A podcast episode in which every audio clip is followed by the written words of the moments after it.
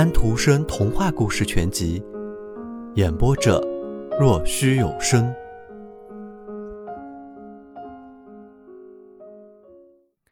一天早晨，屋顶上鹳的翅膀扇得飒飒响。夜里，一百多对鹳大操演完了之后，在上面休息。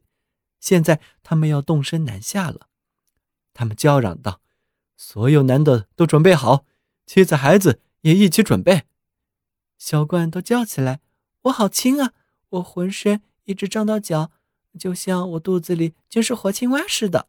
飞到外国去真是妙极了。”爸爸和妈妈说道：“你们不要离开队伍，少说闲话，说多了耗费体力。”他们飞走了。就在这时，鲁尔号在荒原上响起来。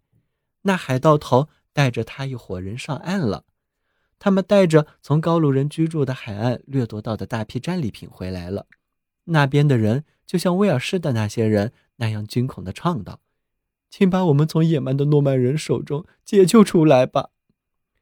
啊，在荒凉的沼泽地，海盗居住的寨子里，大家兴高采烈，充满了欢乐。蜜酒桶搬进了大厅，火堆点燃了，宰了马。应该好好的热闹一番。祭祀把马的热血洒到奴隶的身上，算是欢宴的开始。火噼噼啪啪的响，烟一直冲到屋顶，烟灰从屋梁上落下。不过这一切大家都很习惯了。邀请了许多客人，他们得到了很好的礼物，平日的一切仇怨和欺骗都忘记了。大家痛快的喝，相互把啃尽的骨头扔到对方的脸上。表示心里好高兴。海盗诗人，那是一位会玩乐器的人，同时也是一个战士。他曾和大家生活战斗在一起，知道自己唱的是什么，给他们咏唱了一支歌。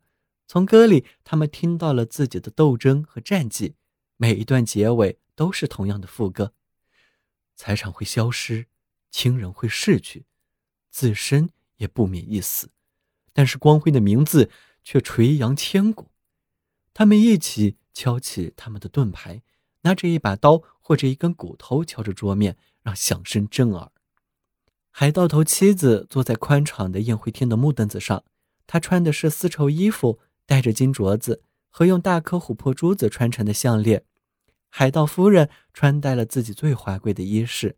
海盗诗人在他的诗歌里也提到了海盗头妻子，提到了。她给她的富足的丈夫带来的那金宝贝，海盗头对只在白天才能看到的那孩子的美貌非常高兴。他喜欢孩子身上的野性。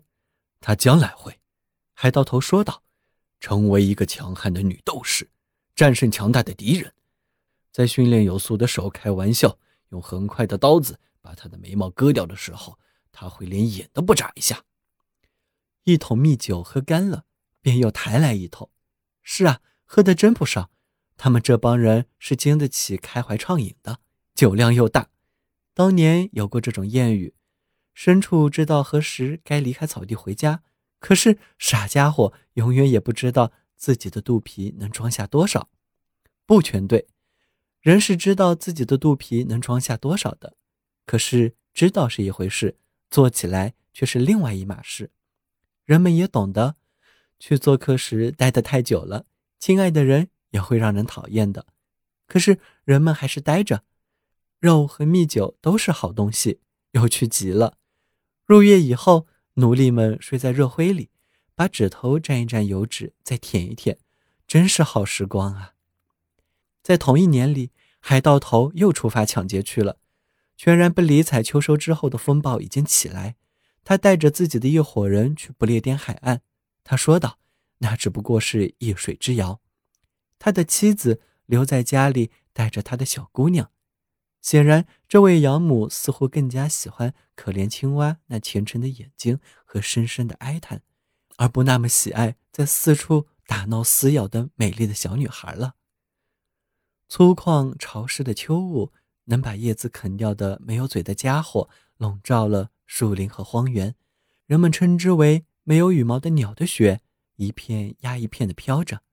冬天快来临了，麻雀占据了鹳的巢，以他们自己的方式谈论着不在场的主人。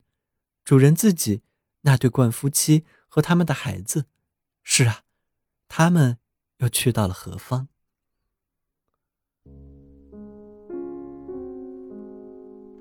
小朋友们，今天的故事已经讲完了，请闭上你们的眼睛吧，晚安。